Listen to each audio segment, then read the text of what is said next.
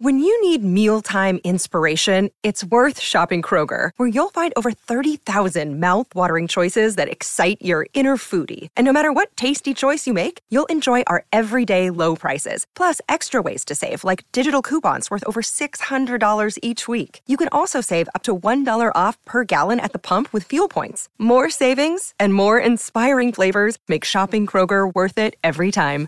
Kroger, fresh for everyone. Fuel restrictions apply. Another day is here, and you're ready for it. What to wear? Check. Breakfast, lunch, and dinner? Check. Planning for what's next and how to save for it? That's where Bank of America can help. For your financial to-dos, Bank of America has experts ready to help get you closer to your goals. Get started at one of our local financial centers or 24-7 in our mobile banking app.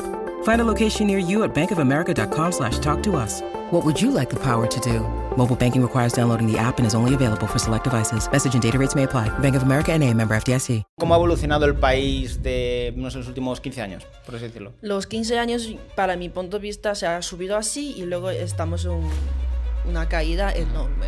Si tú compras un piso en China, tú no tienes el, tú no eres propietario del terreno. Pero por eso que los chinos cuando vienen aquí o en US compran mucho. ¿Por qué? ¿Por qué? Porque cuando compras el tuyo, esto mola mucho. O sea, al fin y al cabo, si tú vives en China no hace falta ni que eh, tengas tus tarjetas ni nada, ¿eh? O sea, que tú vas pagando todo con WeChat, ya está. Pues yo creo que España está cada vez siendo más comunismo. ¿Sí? La gente tiene más tendencia de realmente buscarse la vida en sí mismo que realmente esperar de que alguien le ayude. ¿Cómo veis vosotros lo de la ocupación? O sea, Es ¿cómo... que yo no, yo no comparto, no puedo. Hoy voy a salir de este podcast creyendo que somos nosotros los comunistas. Sí, sí. Lo de COVID, que decía como que comíamos murciélagos. Sí, o de que vino de algún murciélago, así. No, es que no, no, qué asco. Dirías que en China hay esa cultura de trabajar mucho, mucho, mucho. Sí, hay que trabajar mucho porque siempre hay inseguridad. Sino que China mantiene un perfil bajo, hace sus cosas, no hace mucho ruido, pero hace sus cosas. Creo que es Sí. más inteligente. Una expresión chino es que es mejor fingir como un cerdo y luego cuando llega el momento comes el tigre. ¿Cómo viste Cuba? Pues me daba mucha pena. ¿eh? Y si el Estado dice, mira, pues Víctor, te vamos a localizar en Andorra. Todas las cámaras te encuentran. Pero las en cámaras, las cámaras tienen la capacidad de reconocerte por la cara. Pero si tú quieres robar, te va a identificar en segundos. Wow.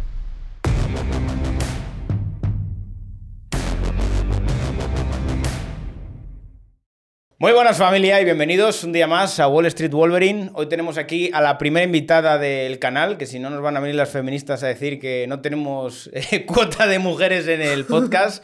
¿Qué tal Lilla? ¿Cómo estás? Hola, buenas. ¿A dónde miro? Aquí, ¿no?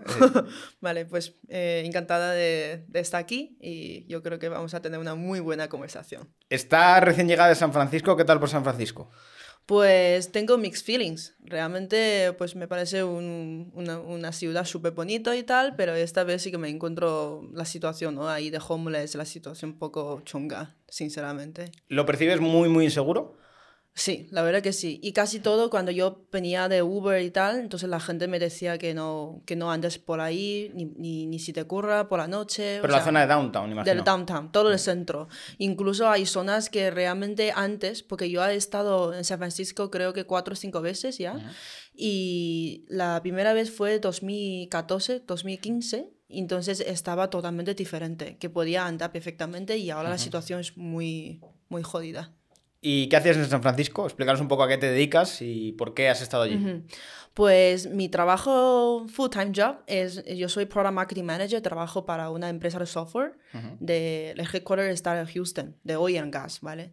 Y luego, pues aparte de esto, también me ha montado mi propio consulting firm aquí en, España, pues me dedico pues para eh, ayudar a los inversores chinos que invierten su pasta al- en, en proyectos de energías en España y en Europa. ¿Renovables? o- Renovables, totalmente renovables, en, en energy storage y luego las baterías estos que, pues, que coge toda la energía solar y luego lo, lo almacenas ahí y luego ya vendes al gobierno. ¿Dirías que dentro del mercado chino es también interesante Europa ahora mismo? Totalmente, porque si entiendes un poco, ¿no? Que todo tema de batería, los coches eléctricos, al fin y al cabo, están, el core es el- lo de batería. Entonces la batería es una tecnología que China está muy avanzado. ¿Qué pasa? Pero como China ahora mismo está teniendo más supply que realmente demanda. Entonces, la, la manera que, que se puede crecer la economía es expandir globalmente. Por eso ellos les interesa mucho de sacar sus productos afuera de China. ¿Y realmente el inversor chino lo ve desde una perspectiva de este mercado creo que puede tener muchísimo potencial por los coches eléctricos y puede expandirse mucho? ¿Y Sí. eso está ocurriendo también en China? Esto está ocurriendo mucho en China O también. sea, ¿también tenéis esa parte de coches eléctricos? Sí, muchos. Si ahora vas a Shanghai o Shenzhen, estas ciudades grandes, yo diría como casi la mitad de los coches ya son eléctricos. Está muchísimo más avanzado que Europa hoy en día. Bueno, no tanto como Noruega. Por ejemplo, los nóticos ya está mu- mucho avanzado, pero lo- en España todavía está fase de expandirse. ¿Y qué tipo de coches hay? ¿Hay Teslas? ¿Hay NIO? Imagino que la... Hay, hay NIO también y hay pues el, el coche es estos el de BYD, que el BYD por cierto ya está en España.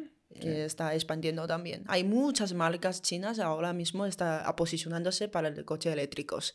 Y aparte de esto, hay el tema de energía renovable, el tema solar, que es la, pues, lo que ahora trabajo más, ¿no? Energías, eh, bueno, en es- energy storage, en inglés se dice, es como que guarda toda la energía del plano solar y esto Sí, como España tiene- acumulación, ¿no? Exacto.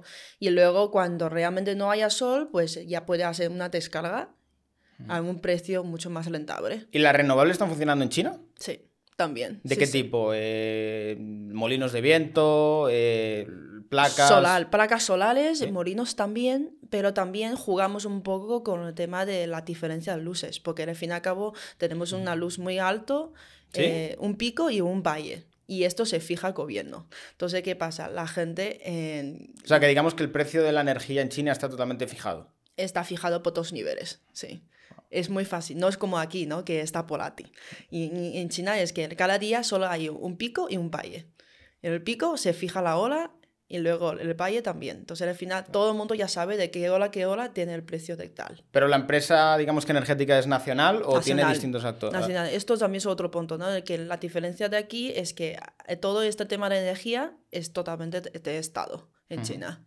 Sí. ¿Y esto desde cuándo lleva ocurriendo? Este, digamos que, traspaso hacia las renovables. Porque la perspectiva que yo creo que desde, desde Europa de China es como hay mucha contaminación, es donde Hay más se produce. Y ahora tú me estás contando que están habiendo muchas renovables, están llegando muchas, eh, digamos que, inversiones por parte de, de renovables. ¿Esto en qué proceso ha habido? ¿Ha habido 3, 4 años? Nosotros tenemos un plan de hasta 2050, entonces hay que ha- hacer un carbon capture. Esto es algo totalmente... O sea, señores, estamos, estamos viendo que ha llegado la Agenda 2030 China. O sea, esto, esto es, es increíble, ¿eh? O sea, yo creo que no se lo va a creer la gente, ¿eh? No se va a creer, pero realmente lo está haciendo, pero por, una, por un motivo. Porque, no sé, o sea, esto es opinión mía, ¿eh? Yo creo que porque antiguamente China se ha crecido un montón de económicamente es porque el tema de trading. ¿Qué pasa? Con la guerra que tiene con US, está haciendo como decentralized de China, ¿no? La gente ya, en vez de comprar los productos básicos Sí. a China, pues lo compra a otros países. Entonces China ahora mismo tiene mucho más supply que demanda y la gente no puede consumir. Entonces la única manera que puede salir de esto es invertir en el tema de innovación para que realmente podemos tener un, pon- un punto en la que podemos vender más productos tecnológicos. Entonces el, el Estado se ha posicionado por esto. Más que nada porque son un sector en la que se puede expandir muy fácil globalmente. Ya. ¿Y tú qué evolución has visto en China desde que tienes, digamos, que uso de razón hasta ahora? O sea, ¿cómo, cómo ha evolucionado el país de, no sé, los últimos 15 años, por así decirlo? Los 15 años, para mi punto de vista, se ha subido así y luego estamos en una caída enorme. Por varios eh, motivos. Por ejemplo, en inmobiliaria. Sí. Es, es un tema, ahora mismo se ha hecho muy grande. ¿no? Todo el Que tema de Evergrande, ¿no? Evergrande se ha quebrado y tiene una deuda de 300 mil millones. Y esto representa 2% del GDP de toda la China. Pero Evergrande no es el único. Hay muchos más eh, empresas eh, inmobiliarias que se están sufriendo esto. No sé si sabes, eh, por cierto, que si tú compras un piso en China, tú no, tienes el, tú no eres propietario del terreno. O sea, ¿tienes como algún tipo de soberanía sobre eso un No. tiempo? Solo tienes el derecho de usarlo. Pero la, la tierra, el terreno es de Estado siempre. Hostias. O sea, Pues eso... eso creo que también ocurre en Singapur, ¿puede ser? En Singapur no estoy seguro, Ah. pero por eso que los chinos cuando vienen aquí o en US compran mucho. ¿Por qué? ¿Por qué? Porque cuando compras el tuyo, esto mola mucho, ¿no? Pero es curioso porque al final vienes como de una cultura comunista y tienes como esa parte de querer tener propiedad privada, pero a la vez es como no, no la tienes. Esto pasa, ¿no? Cuando la gente no, no puede, quiere más. Entonces, como está en su propio país que no se puede, cuando sale, ve la oportunidad que puede, pues mira, pues a saco. ¿Dirías que el chino tiene una mentalidad bastante emprendedora, por así decirlo, o bastante capitalista? A ver, yo no creo que es como capitalismo total, porque al fin y al cabo, pues la gente tiene aquí grabado, ¿no? Que el Estado, que el sistema, el comunismo, pero realmente, si tú ves la economía como crece, sin capitalismo no va a ningún lado. Ya. Está realmente haciéndolo sin realmente reconocerlo. Esto es mi punto de vista. O sea, hablaremos de un capitalismo de Estado, por así decirlo, que es como, vale, existe como una cierta libertad económica, pero Mm. con un Estado que planifica y que centraliza y controla todo. Es, decimos que el Estado es como un mano invisible, siempre. Bueno, Está sí, ahí. La mano invisible de Ahí. Xi Jinping. Sí, bueno, bueno, de Estado en general, que está guiando el Sí. mercado a donde posiciona. También esto ¿por qué? porque realmente el inversor más grande de China es el Estado, No. que te da mucha pasta, ¿vale? Te dice, mira, pues vamos a posicionarnos en energía renovable. Mm. Pues de repente, pues todas las empresas relacionadas con este sector, pues puede tener mucho más funding Ya. y puede tener dinero para gastar, para invertir, para hacer innovación. Si tú estás totalmente contra lo- la dirección que te marca el Estado, Ujú. Vamos, no tienes dinero. A ver, esto también es muy habitual en los países árabes. En los países árabes, por ejemplo, en Emiratos Árabes hay empresas que son tremendamente grandes por el tema del petróleo y ocurre un poco parecido. Que las Correcto. mayores empresas en sí dentro del país son del propio Del propio gobierno. Estado, sí, sí, sí.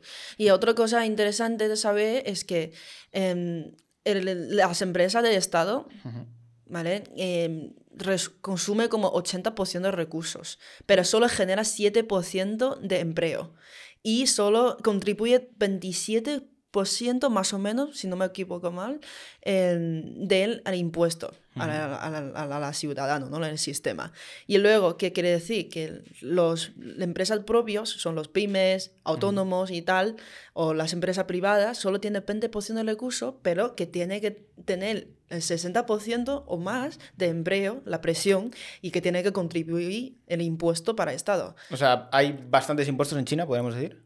Es- todo viene del parte de, mayoritariamente viene del parte privado, sí. Entonces, por eso que las empresas privadas ahora mismo, con la crisis de economía, sufren muchísimo, porque no da pasto. Mientras que la gente, todo lo que, la que conozco yo, que trabaja para Estado, vive de...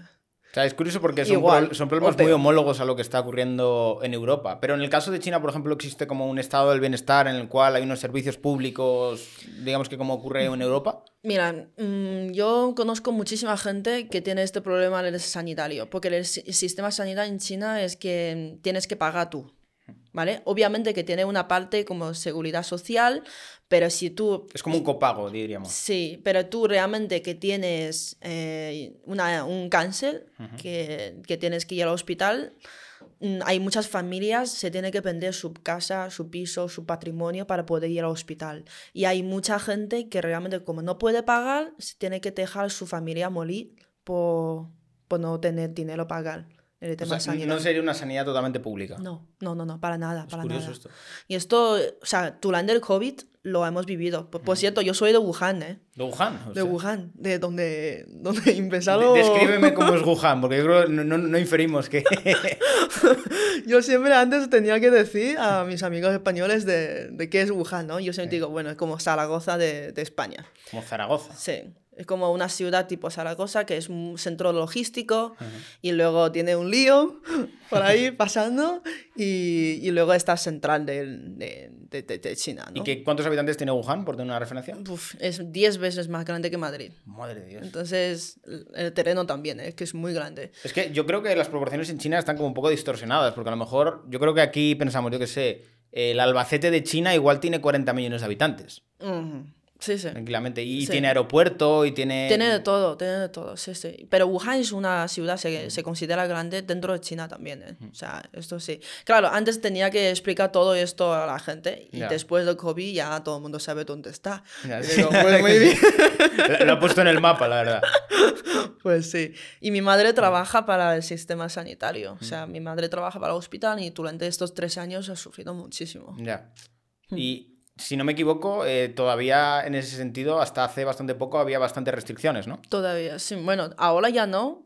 Se ha abierto de golpe y por tema de economía. Porque si seguimos así cerrados, al final no, no vamos Pero a hay, poder hay avanzar. miedo de que pudiera haber algún tipo de rebrote o... No, ten- ahora ya no. La gente ya está totalmente dis- a- posicionado para el tema de recuperar economía. Porque es que yo creo que los últimos años, como todo el mundo ya está abierto, menos China, Ya. la población, los ciudadanos ya está como viendo que, oye, realmente no es para tanto. Pero ¿sabes? lo- los chinos les llega como información también del exterior, porque al no tener las redes sociales, digamos que de aquí de Europa, ¿les llega también Mm. esa información? Eh, poca cosa. Wow. Pero al fin y al cabo... en Pero es que a nosotros tampoco nos llega mucho China, ¿eh? Claro. tenemos como esa desconexión. Pues eso, este es el problema, porque la información que llega a, s- en- a Europa a lo mejor no es la verdad de China. Y luego la de todo lo de fuera no llega a China como tal tampoco, porque tú sabes ¿no? que en China no tenemos Google, no tenemos YouTube, no tenemos Facebook, no tenemos Instagram, no tenemos nada. Es todo WeChat, si no me equivoco. Es no, WeChat y bueno, tenemos WeChat, tenemos el Redbook, que es como tipo Instagram. Y, o sea, todo lo que tú ves aquí europeo, tenemos una versión chino. ¿Dirías que eh, son mejores o peores? Mm, hay cosas. Por ejemplo, WeChat a mí me gusta mucho. Es como tipo WhatsApp, pero que tú puedes hacer pagos. O sea, al fin y al cabo, si tú vives en China, no hace falta ni que eh, tengas tus tarjetas ni nada, ¿eh? O sea, que tú vas pagando todo con WeChat, ya está. Todo. O sea, tú vas con WeChat, te soluciona la vida por completo. Incluso, Todo a nivel que tiene llamadas, tiene mensajes, tiene pagos. llamadas, sí, que incluso que tú puedes pagar tu luz, tu gas de casa, Los impuestos también. impuestos también, si quieres, si, si tienes ¿Y que eso es una pagar. empresa privada o es del gobierno? Eh, en principio era de privados 100%. Ahora creo que el Estado tiene cierta influencia. sí, sí. ¿Y tú crees que, por ejemplo, Elon Musk quiere replicar esto ahora con X? Mm, Porque también quiere meter como ahora plataforma de pagos. ¿Crees que está teniendo como cierta influencia de crear como un WeChat en europeo? eh, yo no he oído esto de que tiene idea de realmente cobrar, no hace cosas estos, pero podría ser, la verdad, que es una estrategia. Pero también te digo, ¿no? Que el, el pricing model de estos es del tema de privacidad, ¿no? Que si tú no tienes anuncios, no quieres no sé qué, no quieres que tus datos que sea de- utilizado por la plataforma, tú pagas. Pero en China no hay esta privacidad, Ya. por decirlo. O sea, todos los estados, ellos tienen un sistema para monitorizarlo y vigilarlo. Entonces, no sé cómo se va a inventar un modo para cobrarte, la verdad. Y en ese sentido, esto lo han comentado bastante en Europa, ¿es el mismo TikTok el que hay en China y el que hay en Europa? No. ¿Pero no, la no. plataforma en sí es parecida? Eh, parecido tecnológicamente, pero realmente el contenido, por ejemplo, lo que vosotros producís de TikTok aquí no llega a China. Son to- totalmente aislados. ¿Y cómo dirías que es el mercado chino de TikTok? ¿Qué hay en el TikTok de China? Eh, pues son cosas, la gente que habla de su vida. O sea, pero es como todo igual, pero sin que nadie realmente habla de políticas, ¿Sí? que habla cosas de mucho de fuera de China tampoco. Sí, imagino que el tema LGTB y esas cosas tampoco. No, no, no. La gente es más de su propia vida en día a día, ¿sabes? Y luego de los, est- las estrellas, los famosos y no sé qué. ¿Cómo dirías que son los famosos en China o los influencers de China? O sea, ¿qué tipo de perfil de personas son? Mm, pues eh, las estrella- estrellas eh, famosas tradicionales son actrices y luego pues los cantantes estos, ¿vale? Y luego los nuevos influencers son gente, yo diría, pues, ah, pues que puede promover, vender muchos productos. O sea, digamos que son influencers bastante comerciales, yo creo que sí, en general, ¿no? en general. ¿Y qué tipo de cosas se venden? En? Pues eh, mucha cosa, ¿no? Si tú vas a, eh, por ejemplo, los cosméticos, se ha hecho un pico muy fuerte, que hay un montón de gente que vende cosméticos por un, un canal, ¿vale? Y luego este Pero porque también hay como muchas influencers de cremas y de de belleza, ¿no? cremas, de bellezas, y esto es un tema. Y luego de fitness, también se ha hecho muchos famosos, eh, los influencers. Pero creo que, por ejemplo, el trabajo tuyo, Ujú. no creo que en China tenemos una figura tipo tú. A ver, te- yo creo que sería peligroso, porque al final yo estoy muy posicionado políticamente y al final yo creo que si estás en China hablando de ciertas cuestiones es un poco peliagudo. Al fin y al cabo tienes que respetar el sistema. Claro, tienes que respetar. Pero claro, entonces yo creo que este es un tema de que yo no digo que todos los jóvenes hoy en día en China tienen que posicionarse o así o así, pero al menos que tienen que pensar. ¿Vale? Que tiene que procesar, tiene su propia opinión. Lo mismo que estoy hablando yo, que es una opinión mía, no, no cuenta como, no puede representar a la mayoría de la gente, para al menos que esto quiere decir que estoy pensando, al menos. Entonces, lo que me preocupa es que la nueva generación no está pensando. O sea, es como que ya, em, pues como piensa que no puede cambiar nada, como está muy lejos de ellos, ya no procesa. Ya digo, bueno, pues me voy a pues, preocupar en mi propia vida, de ganar mi pasta, tener mi trabajo, tener mi esposa, tener mi marido y ya está. es que la visión de China es como bastante tradicional y conservadora. Hay una visión de familia, unión, valores, digamos que tradicionales. Mm, no tanto como antes. Hoy, en, hoy en día yo creo que la gente pues también se está convirtiendo un poco más eh, capitalista, hmm. creo. Más progresismo que está llegando ahí. Eso, yo creo que, sí, ya está metido. Pero también, cierta parte, somos mucho más tradicionales comparando con los europeos, por ejemplo. De hmm. que, mm, por ejemplo, la tasa de divorcio en China no es tan alto como aquí. ¿No? No, no, no. La gente todavía respeta mucho el tema de familia tradicional, sí. Bueno, hmm. tiene, tiene cierto sentido porque al final yo creo que el desarrollo que ha tenido China ha sido como muy acelerado y se ha pasado de una China, digamos que campesina, de repente hay una industrialización muy rápida y yo creo que ahora mismo China está en ese proceso de como, vale, hemos creado una clase media y esa clase media ahora tiene que empezar como a consolidarse, por así decirlo. Exacto, sí, sí, sí. O sea, ¿crees que ahora mismo el modelo con el que ha crecido China, que fue, pues llegaron muchas empresas, la producción en China, ese modelo ya se ha acabado por el encarecimiento, digamos que, de los sueldos de esta clase media o de la clase trabajadora que había? Mm, yo creo que todavía no ha acabado, ¿eh? Todavía, no? no? no, ha acabado. Todavía está evolucionando, por decir algo. Ah, por cierto, tú sabes que el valor más o menos promedio del sueldo en, en las ciudades grandes en China, más o menos, para hacer de una idea. No tengo ni idea. En, en, Shanghai creo que no llega a mil euros al mes. No llega a mil euros. No llega, no llega. ¿Y con mil euros qué haces en Shanghai? vale, pero si tú quieres comprar un apartamento, un piso en Shanghai, el mismo precio en, en, Barcelona, que ya es caro en España, puedes comprar tres o cuatro. O sea que la vivienda es más barata. No, más caro. Ah, bueno, sí, claro. Claro, es que en China es mucho más caro que aquí. Bueno, también tiene sentido porque hay más población. Imagino que no habrá tanto espacio. Eh, eso sí, y también es porque 50% de las transacciones de inmobiliario está controlado por los licos. Entonces, la gente no más corriente le va a costar muchísimo, casi imposible, de realmente por el sueldo que tiene, paga la entrada mm. y compra una vivienda. Entonces, esto también es un, problema. Y todas estas imágenes que se han visto de ciudades fantasma que hay en China, de, digamos, ciudades que se construyen incluso antes de que haya habitantes, ¿esto, digamos, que ha propiciado toda esta burbuja inmobiliaria que ha habido en China? Sí, totalmente. ¿Y qué está pasando con esas ciudades fantasma, por así decirlo? ¿La están tirando? Está, está medio tirado, ¿eh? sí, sí. Porque claro, ahora mismo con la crisis, lo de inmobiliario, dudo que realmente estas empresas inmobiliarias quieran invertir más dinero para realmente acabar.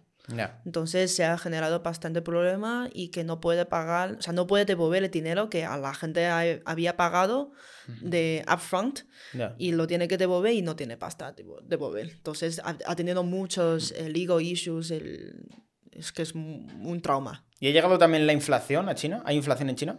Hay inflación, sí, sí, pero está todo muy moderado. No, porque ahí la economía, otra vez, ¿eh? hay un mano invisible, entonces no, no deja ser de que realmente totalmente libre. Si tú ves el índice ¿no? de la economía, la libertad de la economía. Sí, el índice de libertad. Exacto. Eh, China está a 150 y algo, que si no me equivoco, está justo detrás de Nigeria. A ver, pero también hay que decir una cosa. Yo al menos percibo como más capitalista China que España en algunas cosas. Total, porque la gente cuando viene aquí, ¿qué es lo que hace? Gastar. y también yo, yo veo eh, en general, a ver, esto sobre todo se generaliza yo creo en casi todo Asia. El mercado del lujo es muy fuerte ahí. Es muy fuerte, porque, porque en China es un país, yo creo que tiene muchos extremos. Los ricos son extremadamente ricos. Y luego los pobres todavía se sufren muchísimo la pobreza, que, que, es un nivel muy heavy. O sea, todavía dirías que hay muchas diferencias. Mucha diferencia. Yo creo que cuando con la crisis que estamos sufriendo se hace más. Y otro tema, ¿no? Que los ricos se, se va de país. Esto es otro problema, porque se, se va del país y lleva su patrimonio. Y al final es algo también preocupante. ¿Y dónde se van? ¿Se van a Estados Unidos? ¿Se van...? Se va a Europa, bueno, si tú sacas el, el data point, ¿no? De, de Golden Visa de, de España, Sí. por medio millón ya puedes tener una residencia eh, permanente en, en España. Yo creo que la mayoría de la gente viene de, o de rusos o de China. Sí, la verdad que hay bastante... Mm. Bueno, ahora los rusos está más complicado por el tema de la guerra de Ucrania. Exacto, pero antiguamente, o sea, los, mm, los antiguos mm, años pues son principalmente chinos o rusos o, o esto, ¿sabes? Y claro, es como te decía, vender un piso en, en China eh, te da mucho más de medio millón. Entonces, Ya. por eso que hay mucha gente es capaz de salir en- a, a inmigrar aquí. Y luego lo mismo que pasa con Canadá, en US, está yendo muchísima gente. Y para tener un poco una visión de lo que es China, ¿cómo, mm, digamos, que dividirías las zonas de China? O sea, para entender un poco cómo es el conjunto de China. En plan, en España tienes, pues Galicia, tienes, digamos, que más naturaleza. En Andalucía, pues tienes un perfil de persona. ¿Cómo describirías la diferencia Sí. entre los chinos y Sí. China? Pues eh, Beijing, para empezar, es como tipo Madrid. ¿Vale? Que es la capital y luego está todo el foco político, lo del Estado. Edificios y tal. administrativos. Exacto. Y luego Shanghai es como tipo Barcelona. Vale, sería como un homólogo de Washington, Nueva York, ¿no? Exacto, sí, sí.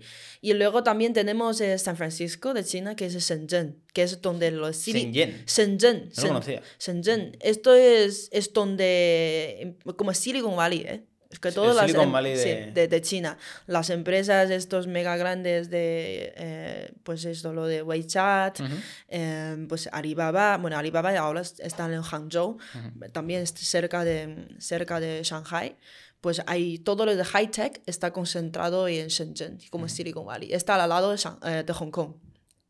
Y Mm. por tener un poco de referencia, ¿qué diferencia entre un chino de Shanghai y un chino de Beijing, por ejemplo? O sea, por tener diferencias, ¿hay diferencias culturales o de forma de hablar o de forma de ser? Yo creo que, a ver, mm, yo estaba en Beijing, pues la gente es más, bueno, pues somos de capital, no sé qué, ¿sabes? Que Sí, más corporate. Más corporate, sí. y, y luego en Shanghai, pues como en Shanghai es que es un sitio que se une toda la gente de todo el país. Es como tipo Barcelona, puedes encontrar a la gente de todo De sitio. lados. Entonces ahí es porque, eh, tienen el mente mucho más abiertos. Pues en Shenzhen, pues sé como Silicon Valley de China, hay tanto high tech, hay mucha gente jóvenes, eh, highly educated, entonces eh, pues la sinergia es diferente. Y digamos que los sitios de vacaciones de los chinos en China, ¿dónde suelen ser? A ver, yo creo que la gente le, le mola mucho para ir a naturaleza, la naturaleza, ¿eh? Porque, mm, no sé, la zona, por ejemplo, cerca de Tíbet también. Y luego, eh, pues mucha gente ahora mismo pues le- les mola más de, de ir afuera de China para hacer turismo, la verdad. O sea, por ejemplo, mis amigos ahora mismo ya no hacen turismo dentro de China. O sea, va a Tailandia, a Singapur, a Hong Kong, a Japón, cosas estos. Por curiosidad, que esto yo creo que lo, me lo han comentado bastante personas que han estado en China, Sí. a los chinos les llama mucho la atención los europeos porque yo Totalmente. tengo amigos que han ido y les han pedido fotos. Sí, sí, sí. o que sí. se hagan foto con los niños. Sí, sí, sí. ¿Pero por qué ocurre? ¿Les llama mucho la atención? Ha llamado mucho la atención porque es que, anti- no sé, es que antiguamente como no había muchos europeos que llegan y luego China pues sí no es un país como tiene diversidad. No es como aquí que tú puedes encontrar todo tipo de raza de gente, Sí. ¿sabes? Multicultural. En China es chinos. Asiáticos como muchos, si te apuras, o coreanos, japoneses, nada más. O sea, no vas a ver un negro en China. Ahora mismo sí. ¿Sí? Últimamente sí, pero a los chinos culturalmente pues les llama mucho atención los, los blancos. Es como extranjero, o sea, es como un estereotipo del extranjeros. Entonces cuando llega con ojos azules, ojos grandes y tal, entonces les mola, es como, wow, diferente. Entonces... La verdad que sí, ¿eh? que les, les encanta hacer fotos. Cuando yo estaba ahí con, con mis amigos europeos, eh, o sea, todo el mundo me pregunta a mí si puedo hacer fotos con mis amigos. Como si fuera un mono de feria, en plan, una foto con mi amigo. Pero es curioso porque a nosotros no nos pasa. O sea, nosotros a lo mejor vemos a un chino o vemos algo y no nos sale como el de No. vamos a hacernos una foto. No, porque es que ya tenéis todo normalizado, porque aquí hay muchos chinos, hay muchos asiáticos, Sí. o sea, aquí hay mucho más diversidad. Pero, por ejemplo, cuando yo estuve viviendo en Chile, o sea, estaba en Chile, fui a un pueblo, este pueblo era todo chilenos nada más, yo... ¿Te pues, cuesta entender a los chilenos? Sí, sí, sí. En principio, sí. A ver, porque yo Es que es un aprendí- acento complicado. Yo aprendí castellano cuando tenía, no sé, lo que te decía, 18, 19 años. Entonces, yo cuando fui a Chile, pues mi español no estaba tan fluido como ahora. Bueno, tampoco ahora hablo como nativa, pero un poco No, mejor. pero te estás haciendo un podcast. Yo no me haría un podcast en chino. Entonces, en su momento, pues me cuesta mucho. Entonces, estaba en el pueblo tirado, entonces había mucha gente como en plan, me miraba como en plan, ¿sabes? Es como, ¿esta qué es? ¿Qué hace aquí? A ver, lo que tienes es gracioso es cuando le respondes en español. Exacto. Y Yo con- creo que le llama mucho la atención. Y con mi acento chino mezclado castellano, bueno, aquí de Ma- Madrid un poquito, que mola mazo. O sea, la ha pillado, ¿eh? Tiene los códigos. Te renta. Entonces, que chocaba un poco la cabeza a la gente de Chile. ¿eh? Sí, sí, la verdad que sí. Sobre todo, bueno, cuando estaba en US lo mismo, ¿eh? que fui a un restaurante mexicano que la gente habla de mí porque pensando que, Sí. eh, que seguramente no se va a enterar y digo, hola, ¿qué tal? No, choca, choca, tío, choca. A mí cuando estoy alguna vez en Estados Unidos me, me ha pasado también. Yo parezco más español, pero es como que asumen que eres estadounidense, ¿no? Sí. Y claro, cuando de repente le respondes español es como que... oh, Eh, sí. Sí, me entiende. Sí, exacto. Sí, sí. O sea, y en... tú llegaste con 18 aquí a España. Sí, te Llegaste a estudiar, ¿no? Sí, sí, sí. Sin saber muy bien el castellano. O sea, na- casi nada, ¿eh? Que sabía como cuatro, cinco, seis frases. Y la carrera era en español. Era en español. Y- Teleco.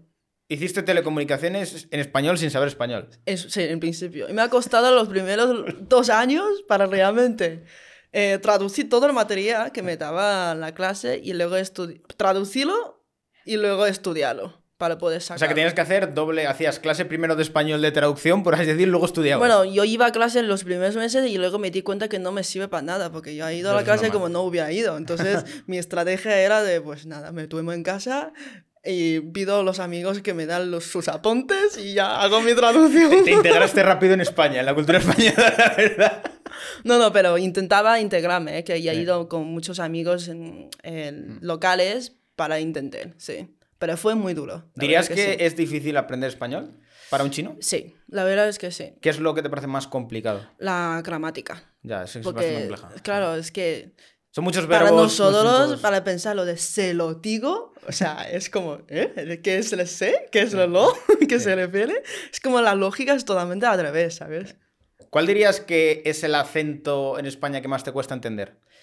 Eh, el acento más, bueno, el catalán, no, el catalán no, no, no es, bueno, es un idioma, me cuesta un poco, todavía Sí. estoy aprendiendo, pero el acento, Pero acento te- como te- tal ¿Tú es- sabes diferenciar cuando alguien te habla en español o en catalán? ¿Sabes un poco? Sí, Sí, ¿no? sí, sí, sí, claro, porque castellano yo hablo, el catalán solo entiendo Pero es muy parecido. Sí, pero después de varios años viviendo en Barcelona, ya entiendo bastante. Sí, en el principio es como, no sé, me estaba hablando chino. y lo que me cuesta más de, de- de acento creo que es andaluz. Sí, es que hay andaluces que nos cuesta hasta a nosotros. Como que le, le come todo, la mitad de la, la palabra. A ver, en cierto modo el andaluz eh, optimiza el español porque dice lo mismo que diría yo, pero con menos palabras, digamos. Sí. Lo, lo- lo Más eficiente. Sí. Sí. Lo, lo comprimen. El punto es que, claro, si no estás acostumbrado es, es complicado. o Pero sea, me mola, ¿eh? Me mola mucho también. A ver, Sí, tiene, tiene su, su salero. Sí, tiene su salero, sí, tienes. sí. A ver, luego también están los canarios, pero los canarios es más como... Es un acento como, diríamos que más tirando a latino. Latino, correcto, sí. No sabría de- diferenciar si es un tío de Tenerife o es de Venezuela, ¿eh? por ejemplo. Ya, a veces me pasa a mí también. Sí. O sea, porque tienen, tienen un acento bastante parecido. Hmm, sí, sí. ¿En China también hay esos diferencias de acentos? Totalmente. Ah, tenemos dialectos también. Cada provincia tiene lo suyo. Y se, pues, se diferencia. Bueno, depende, ¿no? Porque, por ejemplo, la mayoría de los inmigrantes aquí en España vienen de la misma zona. ¿Sí? Sí. Casi. ¿Y eso por qué? ¿Porque se lo dicen unos a otros? O... Porque están en el coaster, o sea, que el, em, la costa de Sí. China, o sea, abajo de Shanghai. Y luego antiguamente esta zona pues eh, sufrió bastante pobreza, ¿vale? Entonces mm, ellos como tienen la facilidad de salir, pues lo han inmigrado bastante la gente. O sea, a- digamos que salieron más por necesidad, no por... Sí, sí, sí. Entonces, y esta zona habla un idioma que, por ejemplo, yo no entiendo nada. ¿No? O sea, por Nada. ejemplo, nada, nada, nada, nada, nada, nada. Si ellos hablan y no entiendo ni una palabra. O sea, por ejemplo, yo voy Pero a por- un... ¿es, es también chino en sí? ¿O es un No, dialecto? es un dialecto. Habla un dialecto, no entiendo nada. Por ejemplo, yo ahora voy a un bazar. Tengo que tengo que asegurar que el tío me habla mandarín. Porque como es que se pone a hablar su idioma, preferimos hablar castellano. O sea, tú cuando entras en un bazar de estos, ¿te, te suelen hablar? ¿Te dicen algo? Yo, para evitar que me habla cosas que no entiendo, siempre voy a castellano. Ah. Pero en algún momento has tenido alguna conversación de decir, ¿tú me entiendes? Sí, de mandarín sí, pero no todo el mundo habla mandarín. Este es el punto. Hay mucha gente, eh, sobre todo la gente más mayor, habla más de su dialecto que realmente mandarín. Entonces, si no habla mandarín, no hay manera de comunicar conmigo. Ya. Y por ejemplo, con el tema de la escritura, es tremendamente complejo, ¿no? O sea, ¿cuánto tiempo lleva un niño chino en aprender a escribir en chino? Hay gente que lleva toda la vida. ¿Y no tú- sabe? Y no, no sabe bien, no sabe bien, no sabe Hostia. bien. Pero, pero, a ver, para hacer una idea, ¿no? Que chino realmente es un idioma fácil, porque no tenemos Mm. gramática. Da igual que como pones el orden y no hay conjugación de verbos para nada. O sea, hoy come yo, ayer come yo. ¿Y cómo, cómo entiende? Bueno, sí, claro, le pones una, un Claro, temporal antes. Tú pones una palabra más ahí. Entonces realmente no hay gramática. Ya. No, se, no se juega, no se conjuega ninguna verbo tampoco. Entonces esto es fácil. Lo único, la, lo difícil es los, escribir caracteres. Entonces esto requiere, mm, no sé, yo creo que mínimamente como 10 años mínimos de educación, todo el, el sistema para que realmente los niños saben hablar y, y escribir bien. Y como para entender un poco la estructura, digamos que cada eh, carácter puede ser más de una palabra, imagino. Depende del contexto. Sí. Depende del contexto. Depende mucho del contexto. Y luego, pues el mismo sonido, por ejemplo, shi. Y luego que diferente cuatro tonaciones. Shi, shi, shi, shi. Son cuatro palabras y que tienen cuatro significados totalmente diferentes. ¿Qué, qué qué- Pues, por ejemplo, shi, la primera, o sea, la entonación primera significa león. O sea, shi, Solo sh- es león. sí, Wow. shi es 10, el número 10. Shi, mierda. Madre mía, chaval. Shi significa sí. Wow. Y luego que depende cada el contexto, el mismo sonido puede tener varios significados, porque el mismo sonido puede tener muchísimos diferentes eh, caracteres también. O sea, y un extranjero no tiene capacidad de, de llegar a entender tanto contexto, imagino. Es muy difícil, ¿no? O Pues, sea, ¿cómo diferencias los sh dependiendo de. pues contexto. Es que en China, al fin y al cabo, aprender chino es contexto. Por eso que tú tienes que vivir ahí, que realmente para aprender. Sí, ¿Notaste muchas diferencias en la forma de ser de los chinos a los españoles? mucho, mucho. ¿En qué tipo de cosas, por ejemplo? A mí me gusta mucho el humor de aquí. ¿Por qué? Eh, ¿Cómo es el humor de aquí? Porque hay mucho sarcasmo. Sí, sí. como esto, sí. Pero los chinos son mucho más, no sé, más polite en un momento, o sea, en el sentido de que habla tal como tal, ya está. No, no hay tanto humor sarcasmo. O sea, ¿qué tipo de humor hay en China, por así decirlo? No es humor amarillo, ¿eh? Yo lo vi de pequeño, eso, era, me encantaba esa serie. Pero ¿esa serie existe de verdad en China? No. ¿No? Y O yo, sea, y yo dudo bastante. Yo creo que es japoneses, ¿eh? de Puede ser japonesa. Yo creo que son japoneses, pero no sé por qué todo el mundo dice que es chino. Yo qué sé, ¿sabes? Porque pa- a lo mejor para muchos europeos China es un continente. Mm, Bueno, a ver, yo creo que sobre todo lo que nos ocurre es que mezclamos mucho los asiáticos en Sí. general. O sea, hay veces que nos puede estar un japonés y antes lo estábamos hablando justo Sí. que no, no sabemos diferenciarlo del todo. O sea, a ver, sí que se puede llegar a, a ver a lo mejor en, lo- en las facciones, Sí. pero yo creo que no lo diferenciamos. A ver, esto no- nos pasa a no- nosotros también. No podemos diferenciar un, un español con portugueses, de franceses Va, y tal. es normal. Y luego, de hecho, yo Ah. antes de venir a España pensaba que todos sois de ojos azules, blancos y tal. Esta es la imagen que yo tenía de los europeos, ¿sabes? Todos. Todos. Pensaba que era todo igual. Llegué aquí y digo, a ver, ¿dónde están los chicos altos, ojos azules y rubios? Están más arriba. Porque en China la gente no es muy alta, imagino. No es muy alto. No, No. no, no. Mi, mi provincia, por ejemplo, Pero es que tenéis luego a Yao Min ahí, que es un bigardo de la, ¿no? de la hostia. por estadísticas, China tenemos mucha población. Alguien tiene que salir, ¿vale? Le dieron muchos petit suisse a ese, ¿no? Exacto. Sí, en mi, en mi ciudad, para los hombres, el promedio es 1,68, que es más bajito que yo. Sí. Uno, sí, unos 70 puede ser, joder. Claro, es jodido, ¿eh? Sí, sí. Pero, bueno, es que los asiáticos normalmente no, no son tan altos. Sí. O sea, y en, por así decirlo, en forma de ser de un hombre en Europa versus un chino, ¿cómo, cómo dirías que notas de diferencias? Mm, ¿En qué sentido? En el sentido de cómo te tratan. O sea, cómo es ligar en China y cómo es ligar en. ¿Ah, de España. ligar? Sí. Ah, vale. Pues, Se ríe, cuidado. ¿Cómo liga un chino, por entenderlo? Eh, yo creo que los chinos tienen la tendencia de como pensando que el hombre tiene que ser el más dominante económicamente y luego socialmente. Como en plan, el tío es la que, la que, la que cula más por fuera y luego la, la chica es mucho más... eh, Sí, una visión digamos, más tradicional. más tradicional, aunque eh, últimamente pues está evolucionando también, en- sobre todo en las ciudades grandes. Pero esto no quita ser de que los hombres normalmente no va ahí a, a ligar con una tía que es muchísimo mejor que él. Mientras aquí yo creo que da igual. ¿Sí?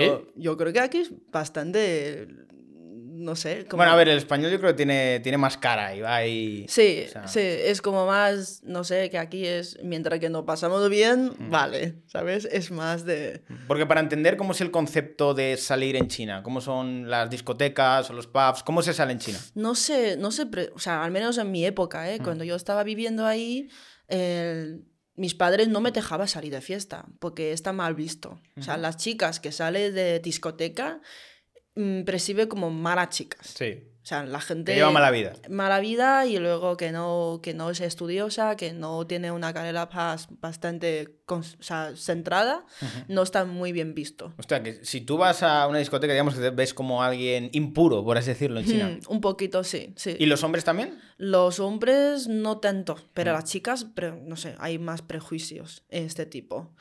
Y, y luego la gente se liga Mm. cenando, comiendo, yendo al cine, karaoke. Karaoke. o sea, eso, el concepto del karaoke, ¿cómo es? El ir a cantar ahí. Le con- cantar, sí, tiene una pantalla y que te salen las letras, una habitación pequeña y luego entre los amigos pues lo canta. Oh, pero qué curioso, eso yo creo que eso es, muy asiático, porque aquí en. Europa no. Sí, mientras aquí los karaokes es como una sala gigante, todo el mundo borracho y luego tú cantas que nadie te oye bien. Pero en China es diferente. ¿En China tenéis también Shin-Chan? Y- sí, ¿Sí? Pero, pero esto es Japón, eh. ¿Es Japón? Sí, es ¿Sí? Japón. Es que ve- veo, veo que la, Sí, yo creo que sí es verdad, la, la cultura japonesa os llega muy bien aquí. Sí, tenemos Dragon Ball, tenemos. Doraemon también es japonés. Doraemon y todo esto, sí. Lo que pasa es la gente... Lo, lo que, lo que te quería decir es, ¿os llegan ese tipo de cosas también en plan de, de Japón, del manga, de... de- de- Mi época era una época muy a- abierta. O sea, tengo que siempre dar las gracias de, de que yo he nacido la- el año correcto, que hemos tenido un montón de influencias de Japón, de US, ¿vale? Que hay un montón de cosas importado. Y, y ahora mismo están haciendo como más de nacionalista, ¿sabes? Como que, mira, pues China tenemos nuestros cartones para que, que quieren comprar el de fuera. Sí. Entonces está cambiando también. O sea, que queréis vuestros propios dibujos animados, vuestras propias películas, vuestra propia. Sí, música, Exacto, sí, sí, sí. digo, vuestras propias estrellas. Sí, yo creo que es una fase normal, ¿eh? que está creí, o sea, porque antiguamente China sufría tanto pobreza, no teníamos nada, entonces todo lo que teníamos, pues estamos dependiendo de, de, de, la- de cosas de fuera. De esto hablamos hace 20 años, 30. Hmm, Sí, O sea, que la generación de tus padres ya viene de una generación que fue pobre, por así decirlo. Mi padre sobre todo sí, mi padre venía del el pueblo, creo que uno de los pueblos más pobres de toda la provincia, pero mi padre ha podido salir y realmente trabajar lo suyo bien por estudiar. Pues ha sacado muy buena nota de la selectividad y luego el Estado le ha subvencionado para que pueda estudiar. ¿Dirías que hay mucha presión en esa parte de los estudios en China? Muchísimo, muchísimo. O sea, para entrar a la universidad, yo creo que solo 10% de toda la mente población que ha ido a universidad en Wow. China. Comparando aquí, es que no tiene No, nada aquí va todo el mundo a la universidad. Sí, sí, sí. Yo creo que muchas veces también hay carreras que no valen para nada y es como, bueno, tienes un grado universitario, pero por hacer algo. Pero al menos la gente recibe educación, pero en. China no tenemos tanto recurso para todo el mundo. Este es el tema. Hmm. Y, por ejemplo, la parte del consumo interno, ¿tú has notado que eh, se ha disparado en el sentido de que ya hay un, una parte más como capitalista de, vamos, de compras, tenemos de todo, hay cine, hay, o sea, esa parte más como de, imagínate, un Times Square, que tienes Sí. una oferta masiva de cosas. Sí, sí, sí, sí. Sobre todo antes de pandemia estaba, uf, o sea, a saco, ¿eh? Todo el mundo, la economía está más activa que nunca. Ahora mismo yo creo que la gente sí está siendo más conservativa, como en plan de quiere guardar su dinero por- para, para, para temas de imprevistos en el futuro, tipo Sí. COVID. O sea, di- diríamos que el chino, en cierto modo, tiende a ser consumista o ahorrador. Ahora mismo yo creo que está siendo más ahorrador. Ahorrador. Mm. Sí, ¿por qué? Porque la gente que realmente tiene mucho poder adquisitivo de, de gastar se está intentando ir. Curioso. ¿Y, ¿Y dónde se suelen ir? O sea, es que tampoco. Yo creo que en el resto del mundo tampoco es que esté mejor. O, es- o en China la situación realmente económica es muy mala. Yo, no es que sea mala, sino es que hay demasiadas cosas que tú no puedes controlar. Quiere decir que si un día para otro gobierno saca una cosa y te puede tumbar tu negocio por completo. Bueno, aquí también pasa, ¿eh? Aquí Sí. es un poco parecido a veces. Sí, sí. Pero claro, y luego de la empresa te echa a la calle, ya no tiene nada. Aquí al menos tiene palo. ¿En China ni paro? Mm, No te da casi nada. O sea, es. No. ¿No? Es que tú tienes que solucionar tu vida, sí. O sea, que, que, em, por tener un poco una visión de, digamos que servicios públicos o de estado del bienestar que hay en Europa, que hay en China y que no hay. Vale. Sanidad, ¿Mm? el público, sanidad no hay. O sea, hay, pero que copago. Tienes que pagar Sí. todo tú. O sea, no hay. Copago quiere decir que a lo mejor es una parte, te la subvencionan y otra parte tú, o todo tú? mayoría, mayoría. No. Mayoría tú. Mayoría tú. Y luego, en, ¿qué más? El educación. Pues el educación solo hasta mm, bachillerato está gratis. Aparte de todo esto, tú también. Y que eso, que no todo el mundo tiene mm, realmente la posibilidad de entrar a la universidad o otro tipo de educación tampoco. ¿Qué más hay? Eh, el tema de, mm, bueno, lo de, lo de tema de inmobiliario ya te has dicho, ¿no? sí. Que los terrenos son de estados, las empresas o que sea de estados o de privados. Los privados normalmente contratan los trabajadores por contrato, como tipo contractor Sí. no es como un contrato indefinido, por decirlo. Entonces, si te echan, pues te echan. Sí, un contrato por obra, creo que se llama aquí. Exacto, por obra y luego cuando va mal y te echan y ya está. Tú busca- Es como más tipo americano, ¿sabes? Que, que te puede echar y ya está. Y por eso digo que esto se llama capitalismo, ¿no? Que si realmente... No, no, o sea, me está- o sea, yo ahora me estoy sintiendo yo más comunista que tú. o sea, estoy viendo aquí que hay mucha más regulación. Y claro, y- a ver, realmente que sí, ¿eh? porque en España yo creo que si puedo dar una opinión sobre sí, sí, dale, España dale, dale. también, sí. pues yo creo que España está cada vez siendo más comunismo. ¿Sí? La verdad que sí. ¿En. Qué, ¿En qué cosas lo ves? En tipo, bueno, si tú no quieres trabajar, pues te echas y te pagamos también un patizal por intimidación y luego eh, te, te pagamos también el palo, así Mm. tienes todo y si tú quieres hacer hijos, pues a- vete a reproducir y luego pues el Estado también te subvenciona de todo y luego eh, si realmente no tienes nada, pues vete a ocupar una casa, la casa también es tuyo, Basadísima. ¿sabes? ¿Cómo, cómo veis vosotros lo de la ocupación? O sea, Es ¿cómo... que yo no, yo no comparto, no puedo. O sea, es que yo me parece, o sea, el propiedad es sagrado. O sea, propiedad es- el propio es sagrado, porque si tú gastas todo tu esfuerzo ¿no? de, de trabajar para conseguir algo que la gente tan fácil te puede quitar, No. ¿qué motivación vas a dar a la gente que trabaje? no, no, ninguna.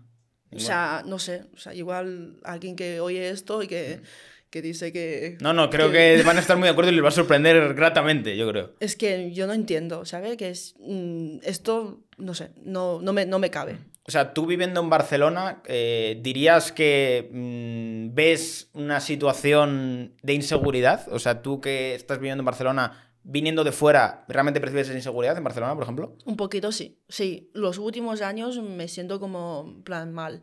La zona que yo vivo es bastante residencial y yo me siento como que no puedo dejar nada en el coche. Ya. Eh, que, bueno, ya me ha pasado, eh, que me ha robado cosas de maletero, que me ha... Me ha Además, me en ha- tu caso es más peligroso todavía porque se te ve como si fueras extranjera y si fueras una Exacto, turista. Sí, y, y yo andaba en la calle y la gente me roba el móvil y, o sea, yo flipo, ¿eh? es que son, o sea, altamente cualificados esta gente. que, Están ya profesionalizados. Sí, que, que me ha quitado el móvil, pero silenciosamente, ¿sabes? Como que al final no me entero. Y me ha cerrado el bolso y todo. Te dejo una nota de, pidiendo perdón y todo. Yo me he quedado como flipado, ¿eh? Sí, sí. Entonces, no sé, pero son cosas como que yo veo mm, que hay bastante cosas inestabilidad. Y teniendo un negocio en España, eh, ¿cómo percibes la situación?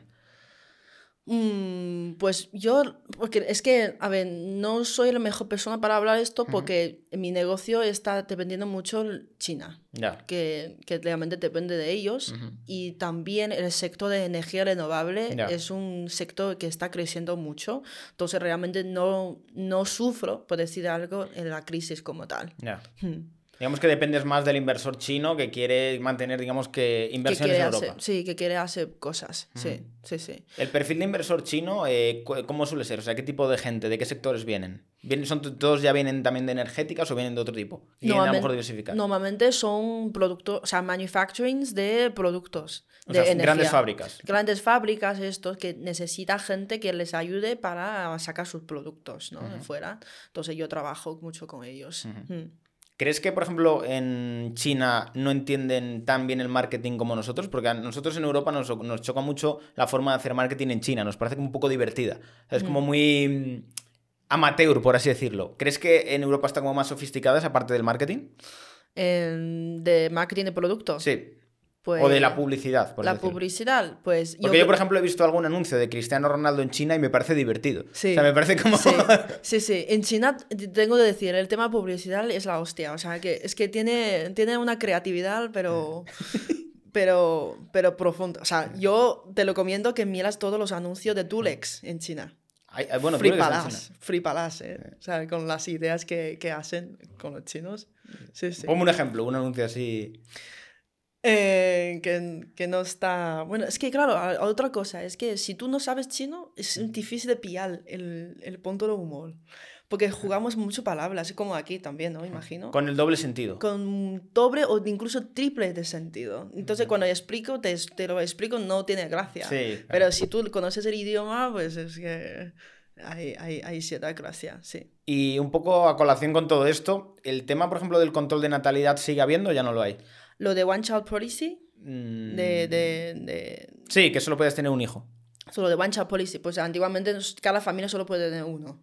Y ahora como tenemos una demographics, o sea, un problema bastante chungo, que creo que es algo mundialmente, Europa también sufre este tema, de que no hay tantos jóvenes, entonces el gobierno ya se ha levantado. O sea que, digamos que antes era como hay demasiados, pero necesitamos también natalidad. Porque está envejeciendo esa población. Exacto. Entonces, ahora qué pasa? Hemos ido de un extremo a otro. Antes cada uno solo puede tener uno. Ahora mismo el gobierno está haciendo publicidad y motivación para que tengas tres. Joder, madre mía. ¿Hay pensiones públicas también en China? Sí, pero eh, depende. Si tú trabajas para el Estado o trabajas para empresas de Estado, pues tienes bastante bien packaging, ¿sabes? Pero, pero si trabajas para una empresa privada, todavía está estudiando de cómo vamos a hacer este tema de la pensión. Pero la gente, mm, todo el mundo es- tiene plan de ahorros. Porque ellos se fían más de su propio dinero que realmente de la pensión que puedan recibir. Fua, increíble, tío. O sea, me está explotando la cabeza porque que un chino tenga una visión más de ahorro personal y confíe más en sus propios ahorros Sí. que del propio. Hostia, es Sí, que, sí. De verdad, yo hoy, hoy voy a salir de este podcast creyendo que somos nosotros los comunistas. De verdad, ¿eh? te lo digo. O sea, porque me estás contando unas cosas que digo, no puede ser. Pero, pero si te fijas, los chinos que hay en España Sí, son muy ahorradores también. ahorran un montón, que no gasta nunca. Siempre está 24 horas trabajando. Entonces yo siempre me pregunto, ¿de- ¿en qué momento disfruta? Ya. Pero vosotros dirías que en China hay esa cultura de trabajar mucho, mucho, mucho. Sí, hay que trabajar mucho, porque siempre hay inseguridad. Porque si tú vives un, un país, ¿no? Que el- realmente el tema de sanidad y tal, que tienes que siempre pensar de que, a ver, si pasa algo a tu familia, tienes que tener un, un dinero reservado para esto. Entonces, esto... Digamos que no asumes que va a venir alguien a cuidarte. Tienes que cuidarte tú. Exacto. La gente tiene más tendencia de realmente buscarse la vida en sí mismo que realmente esperar de que alguien le ayude. Que yo creo que esto es una mentalidad muy diferente que, que los europeos. A ver, vamos a entrar en la parte de la comida, que esto me van a preguntar un montón. Sí. ¿Es verdad lo de los perros? ¿De que No. se comen perros? A ver, hay zonas, pero no, todo China no. ¿Pero es más cuestión de pobreza o es una cuestión de me gusta? Sí, hay ¿Gusto? gente, sí, hay gente que le gusta, ¿eh? ¿En serio? Hay una zona que es cerca de eh, Guangdong, que es lo de Shenzhen y esta zona, en el sur, la gente come bastante cosas peculiares, sí. Animales, ¿Qué tipo de bichos, cosas? bichos, bichos. Bichos, en plan, hablamos de insectos, ¿no? Insectos, sí. Insectos que, vi- que, bueno, que según ellos, a mí me da asco, ¿eh? Pero ellos dicen que tiene mucha proteína, pero bueno. Para ellos la proteína, yo lo prefiero de la leche, otra cosa. Sí, sí. Perros también, esta zona come, pero cada vez menos, ¿eh? O sea, por ejemplo, yo mi, mi, mi vida no he comido ni una vez. O sea, ima- imagino que eso ocurre más en zonas a lo mejor rurales, ¿no? Rurales, sí, correcto. Sí, una zona, sí. No toda China. O O sea, sea, China, el, el resto de China, ¿cómo ve eso, por así decirlo? Eh, es como, bueno, sabemos, pero no hacemos. No, No. en plan, eso para otros, ¿no? Sí, para otros, sí, sí, sí. O sea, es, Sí, es yo- curioso porque yo creo que siempre que hablan de China se tiene como un prejuicio de- alrededor de la comida, Sí. de uh, comen cosas muy raras. Sí, sí, sí. Lo de COVID, que decía como que comíamos murciélagos. Sí, de que vino de algún murciélago, así dije. No, es que no, no, qué asco, no. No, no, no. En mi zona, al menos en Wuhan, imposible que la gente coma esto. No. No, esto es como so- cosas que, Sí, que circulan, sí. Entonces, también por la parte del picante, porque he entendido que en China hay zonas que comen mucho picante, pero otras no. En, por ejemplo, en Shanghai Mm. no, no es picante. En el tipo de s- shanghainés no. Ujú. Lo de dim sums viene de Cantón Sí. y esto tampoco es picante. Pero y luego si pasas a Sichuan, a Chongqing, incluso a mi, mi, mi provincia, el Hubei, o sea, el Wuhan, eh, son bastante picantes. Porque Bastante picantes al nivel de un mexicano, a lo mejor. eh, yo creo que es un tipo de picante diferente. Sí, es tipo, por ejemplo, yo puedo aguantar todo lo mexicano y de, y de chino, pero el wasabi me mata. O sea, al final son tipo de picores diferentes. Ya. Sí. O sea, tú has probado el picante de México y dices, está bien. Depende, ¿eh? También hay cosas que... que pueden matar también, sí. Pero sí. Pero es por un tema de que estas zonas que comen mucho picante porque tienen mucha, mucha humedad. Entonces la gente... Pero eso no te da más calor. Ah, entonces, según la medicina china, dice que si tú tienes mucha humedad por dentro Ah. y comes picante, como sudas mucho, esta humedad ya se te, se te va. Pero eso, eso quién lo ha dicho. o sea, algún gurú, o sea. Digamos que la medicina china, si tienes mucha humedad, es porque la tienes dentro y le echarla para afuera.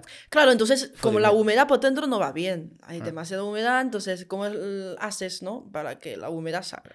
Pues come picantes y así sudas un campeón y ya. O sea, ¿qué- qué- cuéntame cosas curiosas así de la medicina china, porque esto me llama la atención. O sea, ¿qué Sí. tipo de. Por ejemplo, aquí, aquí en España hay cosas que te dicen, bueno, si te duele tanto, usa esto. Cosas que te parecen divertidas a lo mejor de la medicina china. De la medicina chin- china, pues... eh, Creo que me contó, me contó mi socio Carlos que cuando estuvo allí, sí, eh, le dijeron que cuando alguien estaba enfermo, que le decían que comiera mucho. sí.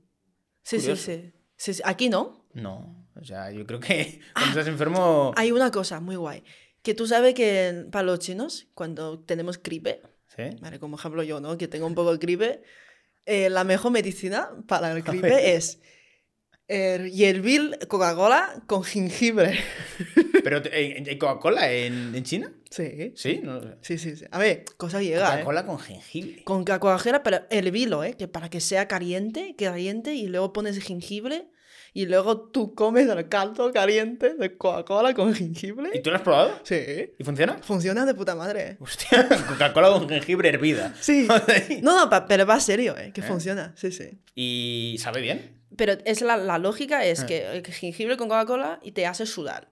Cuando sudas, ya, te, se, ya se te va el fiebre, gripe, resfriado y todo. Porque como el, el frío de dentro, tú ya es como expulsado por fuera. Ujú. Esto es con el concepto de medicinas Joder. antigua. Pero funciona, ¿eh? Sí, sí. O sea, ¿y tú la aplicas normalmente? Sí, yo aplico. Y de hecho, ya he aplicado a muchos amigos europeos y, y mis amigos me han dicho que, ostras, no saben por qué, pero funciona. Ponme algún ejemplo que me parece muy curioso. esto. Lo de Coca-Cola, esto sí que funciona, ¿eh? Sí.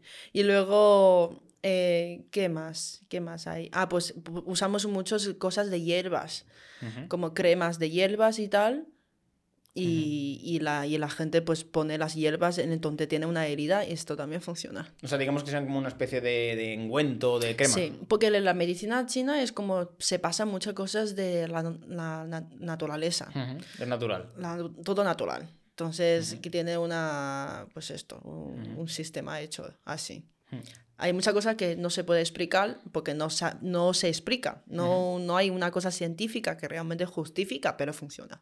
Y, por ejemplo, ¿a vosotros os ha llegado el tema de mm, la guerra de Ucrania? O sea, ¿está dentro de las noticias? ¿Os Sí. enteráis? O sea, ¿qué, qué, qué tipo de comunicación tenéis respecto a ello? Pues, por ejemplo, lo que a mí me parece curioso porque yo vivo fuera, ¿no? Entonces veo todos los periódicos de, de aquí y veo las noticias en China. En China no he leído ni un media que dice que ruso ha hecho una invasión. Esta palabra no, no ha aparecido No. nunca. Es como utiliza más el tema de que entre Ucrania y Rusia tiene un conflicto entre sí mutuamente. pero no dice que realmente quién es el causante Sí, no y quién es la que realmente víctima. Ahí no entra. Son cosas, juegos, son pequeños juegos de palabras, pero te das cuenta de que realmente China estaba intentando ser neutro. O sea, tú dirías que la posición de China respecto al conflicto es neutro, yo no me meto en esto. Porque al final, por decir algo, ¿no? Que el- el- estaba haciendo sanciones de energía, o sea, de oil and gas de ruso, Ujú. y esto ha ayudado mucho a China, economía. Ya. Económicamente les ha ido bien. O sea ¿sabes? que en cierto modo a China le interesa que esté ese conflicto porque les ha entrado más negocio. Le ha entrado negocio, pero otra vez, mm, por otro lado, pues el ruso es amigo. O sea, Ya. Rusia, China tiene un buen, buen, ¿sabes? Buen friendship. Digamos que en- hay mucho inversor ruso en China o China más en Rusia. Yo creo que es mutua también, pero yo creo que incluso un poco más en China y Rusia, sí.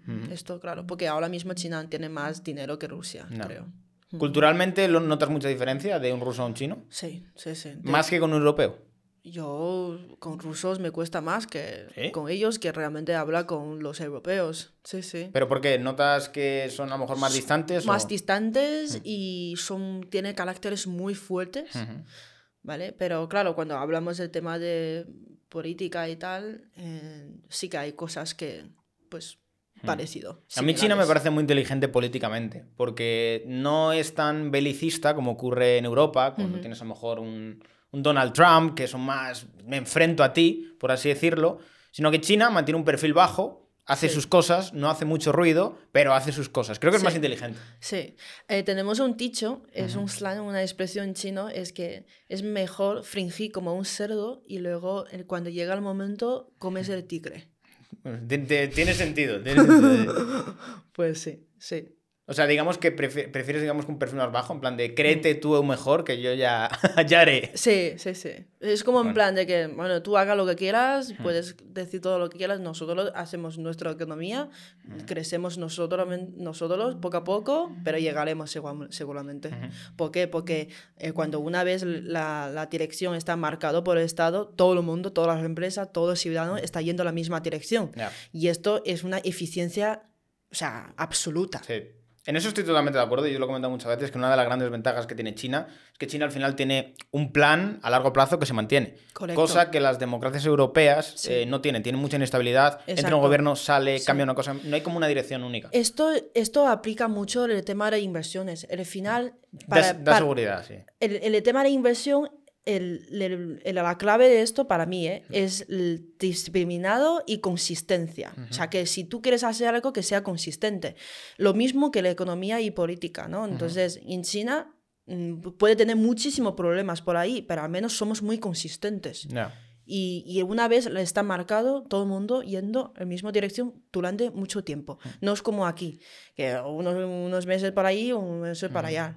Entonces, ¿Cómo percibisteis vosotros, digamos, que la etapa de Donald Trump? Porque fue una etapa bastante hostil, por así decirlo, para China, Sí. que se enfrentó bastante a China. Yo creo que la gente se ríe más de él. Que ¿Sí? realmente- O sea, ¿les hacía gracia a Donald Trump? mucho, mucho. ¿Pero por qué? Es que, a ver, el hombre tiene su gracia, ¿no? Pero ¿cómo le, ¿cómo le veían, por así decirlo? Por... Bueno, depende. Esto, hay mucha gente que les encanta. Les encanta. Trump. Les encanta Trump y hay gente como que piensa que es un gilipollas. Jo, pero es irónico que es- te guste Trump cuando te está como perjudicando, ¿no? Está diciendo, no, China, hay que parar a China. Ya, pero la gente también piensa, ¿no? De Mm. que, oye, está haciendo algo a lo mejor correcto para los eh, O americanos. sea, enti- lo entienden como patriótico. Claro, claro. Mm. Es algo entendible. Si yo fuera un americano, ¿qué es lo que haría? Pues buscar el mayor beneficio para mi propio país. Entonces, siendo chino, si la gente realmente haya recibido la educación adecuada, llega- llegaría a este punto de pensar de por qué el tío hace esto. Y además, pues hace cosas que bastante graciosas. Sí, a ver, la- Trump es un personaje bastante curioso. Yo siempre he dicho Sí. que el día que yo entrevisto a Trump me puedo retirar ya como, Sí. como youtuber. Si yo consigo algún día una entrevista con Trump, es como me he pasado ya. No puedo hacer nada mejor, ¿sabes? Ese Todo- día, invítame, ¿eh? O sea, eh, a mí, a mí es que Trump de verdad me parecería ser un podcast espectacular. O sea, yo creo que es un tío que te puede contar tanto de inversiones, política, completísimo, en ese sentido. Sí. Y un poco hablando también de otro que también es bastante personaje, ¿qué opináis vosotros de Kim Jong-un y cómo veis a Corea del Norte?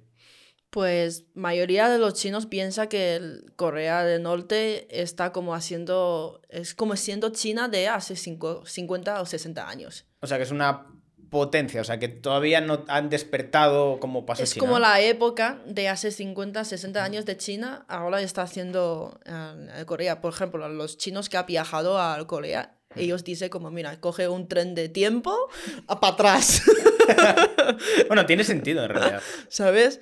Pero también a veces que hay muchos amigos míos, ¿no? Que, que compartimos esta opinión de que, hostia, si algún momento lleguesen el core- nortecoreanos a abrir, ¿no? Del país, vea el panorama, va a odiar a los chinos a, a, a- fondo, ¿eh?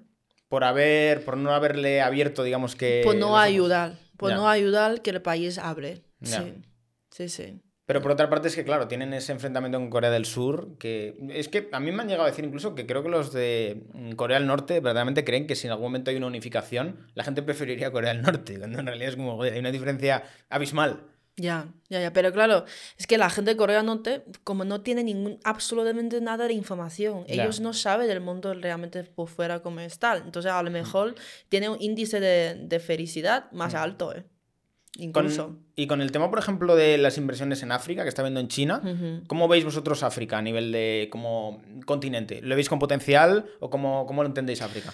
Yo definiría como en plan, eh, españoles habéis inmigrado, bueno, habéis colonizado Latinoamérica. Sí. Entonces, ahora mismo Chin- el- el África va a ser eh, Sí, colonizado por los chinos. chino. Colonialismo chino, económicamente que estoy hablando. Pero te digo una cosa, la diferencia también es que los europeos cuando hemos ido, digamos que a África, eh, hemos ido desde una perspectiva como más de vamos a explotar esto, sacamos lo que queremos y ya está. Pero yo creo que China ha entendido muy bien de, mm, vale, yo te voy a colonizar pero de otra forma. Yo, tú colaboras conmigo, Sí. tenemos intereses en común, yo te ayudo con unas cosas, tú me ayudas con otras. Y bueno, realmente lo que busca chino es que el chino eh, da dinero para que tú te desarrollas. Y luego, ¿qué pasa? Ellos Claro. no van a tener dinero para te poder. Entonces, se tiene que hacer lo que diga el, el Sí, genera una chino. dependencia. Genera una dependencia, más que nada. Y luego otra cosa es que siendo China es el superpower número dos, ¿no? El número uno es de US.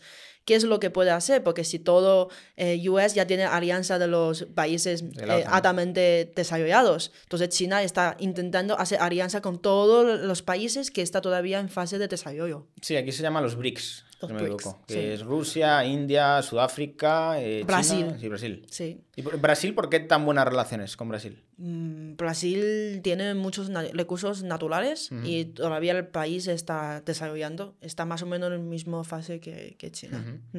Y por ejemplo, países estilo Venezuela y demás, eh, ¿China qué tipo de relaciones tiene con ellos? Muy buenas. En general, China tiene muy buenas relaciones con Latinoamérica y África. Ujú. Hoy en día, sí. De hecho, entre Chile y China, creo que tenía una, un acuerdo co- comercial que no ha impuesto entre sí. Entonces, en general, se lleva muy bien. ¿eh? Si tú vas a Cuba, que año pasado fui a Cuba, que los coches y tal, todos son chinos. Todos chinos y, o sea, bueno, algunos rusos, pero mm, veía un montón de cosas. Incluso para hacer seguridad del check-in, de, de- bueno, para pasar seguridad al aeropuerto, la máquina en sí, tal Tecnología cual, china. chino.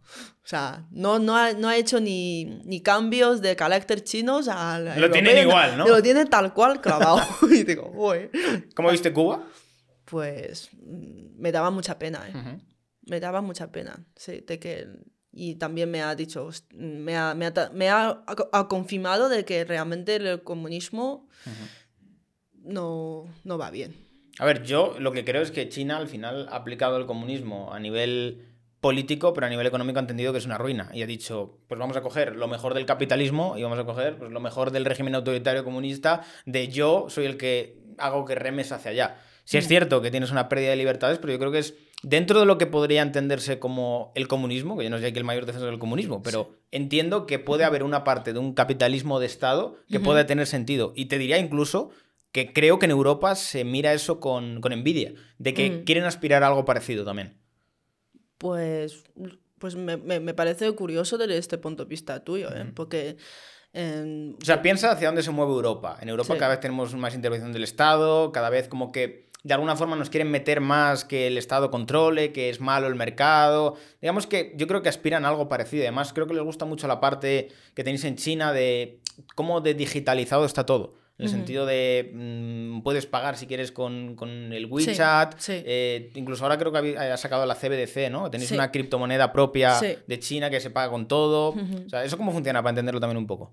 Porque al fin y al cabo, eh, siendo China un país con tanta población, lo que busca siempre es eficiencia. Ya, eso es Porque cierto. sin eficiencia mm, es imposible de realmente gobernar tanta población y que realmente mm, que vaya bien. No, no lo había pensado nunca así, pero tiene sentido. Sí. Entonces, eh, siempre buscamos eficiencia. Esto es la clave. ¿eh? ¿Y la burocracia dirías que es buena, la administración pública? O sea, a nivel de. Yo tengo que hacer un papel en China. Es que es- lo haces así. ¿En serio? Wow. Así, sí. O sea, que lo que otro shock para mí, llegando a España, es que cómo puede ser las cosas tan simples que me hacen esperar tantos meses. Sí, es- Lo, lo del funcionariado en España es, es- Pero ocurre también, yo creo que en general. Es algo generalizado en, en Occidente, yo creo, el tema del funcionariado. Hmm. En China, para hacer este tipo de papeleo es un día para otro. ¿eh? O sea, no, es el mismo día. O sea, yo voy a solicitar mi pasaporte el mismo día, ya lo tengo. ¿Qué dirías que es lo más surrealista que te ha pasado a nivel de burocracia en España? O sea, que dices, yo esto no, no, no me lo imaginaba. Eh, pues para, para, por ejemplo, antes, ¿no? Para solicitar mi NIE, tenía que ir a la policía esperando no sé cuántas horas y además que no había cita. Y luego para agendar la cita tengo que esperar otro, no sé, tres, cuatro meses. Y luego cuando la cita llega y llego ahí y digo, ¿cómo puede ser? La misma hora hay tanta gente. Y a esperar y luego después de esto tengo que esperar otro, otro meses para, para esperar de que realmente me entrega la tarjeta. Y luego a eso, que cada año hay que renovar. Entonces hay veces como que cuando me llega la tarjeta ya está. Tienes que renovar de nuevo. Tienes que renovar de nuevo. O sea, es un bucle. Y por ejemplo, el tema de la CBDC en China está funcionando bien. La propia moneda digital de China, el yuan, el yuan digital. Creo que todavía falta mucho, ¿eh? falta mucho que realmente sea una moneda potente comparando con dólares o otros, otras monedas. Pero, como he- te decía antes, ¿no? que China está dando muchos dinero fuera, a África, Latinoamérica, a los países estos, al final eh, está haciendo el yuanes cada vez más potente. No. Y por ejemplo, el tema criptomoneda, tengo entendido que está teóricamente prohibido, pero se ha empezado un poco a abrir ahora, ¿no? Un poquito, pero todavía no está un tema que la población piensa que es algo O sea, no lo conocen. no lo conoce bien. O sea, yo de hecho no conozco mucha gente que realmente se cree de que el Bitcoin es algo como wow. Pero irónicamente, hace dos años, China era la mayor potencia de minado de Bitcoin. Tenía la mayor potencia, pero lo prohibieron y lo quitaron. Pero... Sí, lo quitaron, sí, sí, sí. Muy curioso. sí, sí. O sea, pero los, pro- los propios mineros de China en ese sentido no, no dijeron, joder, esto está mal. Vale, ¿por qué? Porque es algo difícil de controlar, es Bitcoin. Entonces en China, mira, aparte de la eficiencia te doy otro, es control. Ya. O sea, la- la- el Estado quiere todas las cosas ordenados. Ordenados con eficiencia. ¿Vale? Entonces, si hay algo que puede tener riesgo de generar caos, Ujú.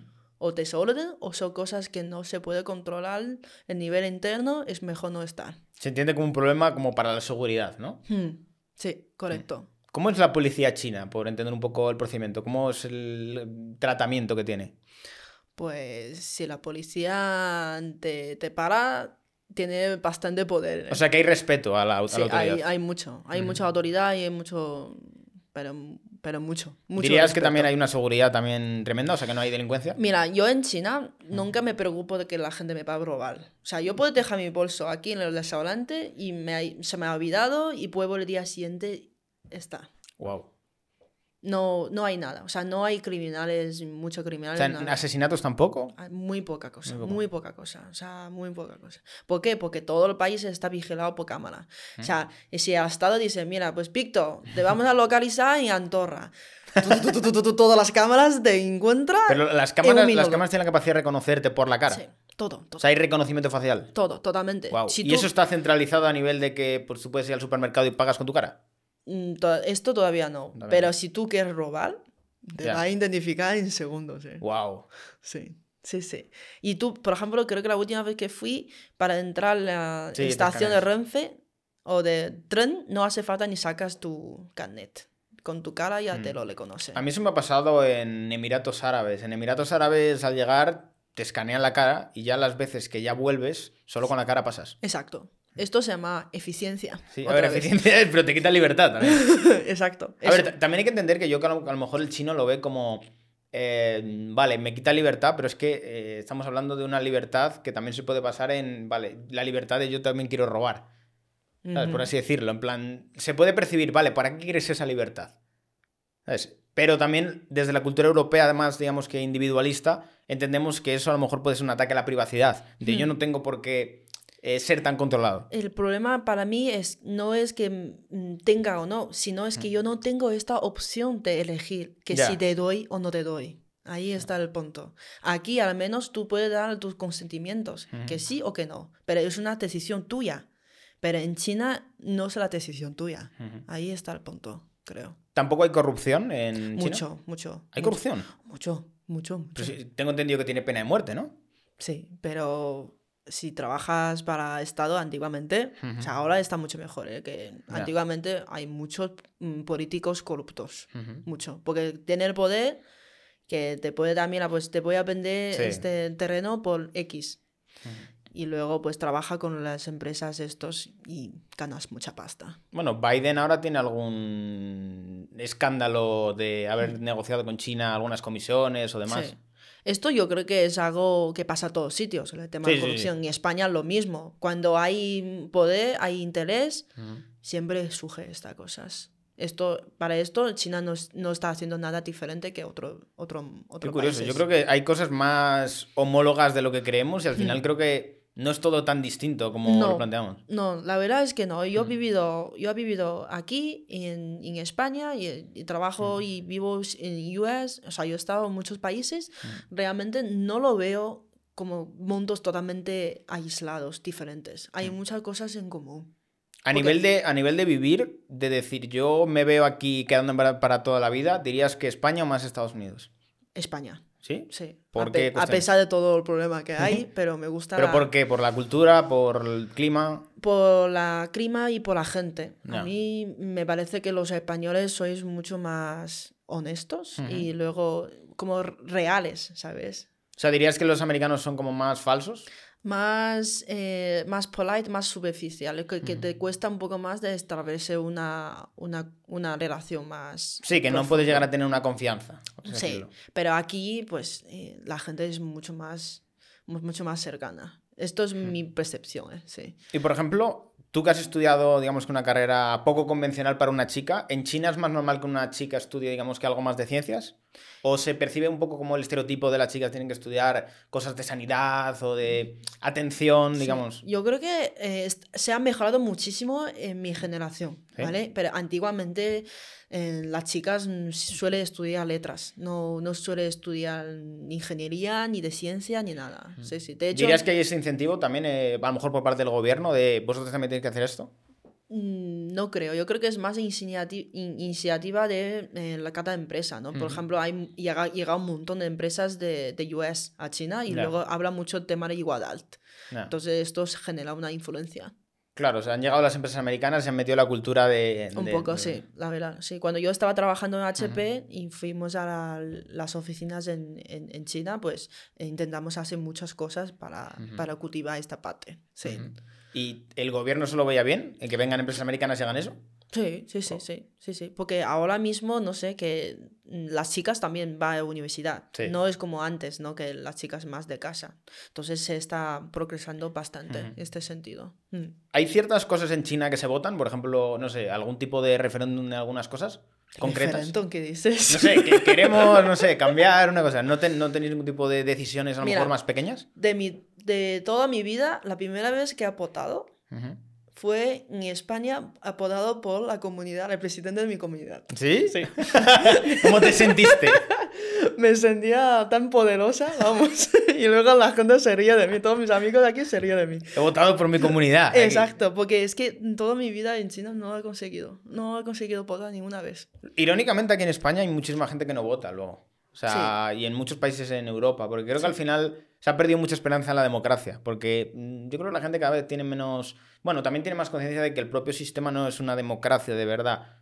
Democracia podemos a lo mejor hablar de la democracia que hay en Suiza. En Suiza hay una democracia Sí, real. Sí. En España es una democracia, digamos que más mm, parlamentaria y que Sí. no está fundamentada en una votación directa. O sea, Mm. tú votas candidatos que tienen unas propuestas que pueden hacer o no hacer. por así decirlo. Entonces no es una democracia realmente directa, que tenga aplicación directa. De, tú como ciudadano, como ocurre en Suiza, puedes plantear un referéndum con las suficientes firmas y a lo mejor no necesitas de un partido político que tenga que llegar al poder para cambiarlo, sino que tú como ciudadano puedes llegar a cambiar cosas, una, una propuesta Exacto. concreta, Mm. y eso es una democracia más real. Pero eso no en España no, no ocurre. Incluso hay muchos movimientos que están surgiendo en contra de este sistema, digamos que electoral.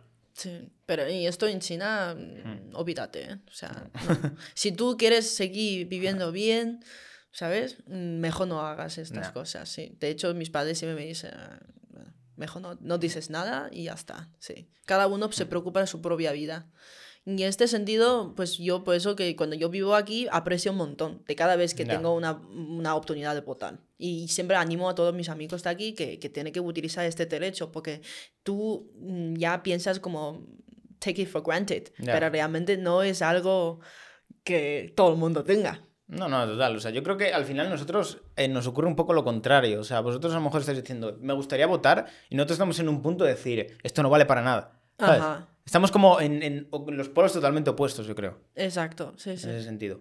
Mm, Pero claro, es que la gente, siendo humana, cuando tú no tienes, siempre tienes más ganas de tenerlo. Pero cuando tú ya tienes de sobra, No, ya no aprecias tanto. totalmente. Mm. Y bueno, por ir zanjando un poco, Lidia, eh, dime qué cosas mejorarías de España. O sea, tú como extranjera, ¿qué dirías que podría ayudar a España, a Europa o en general?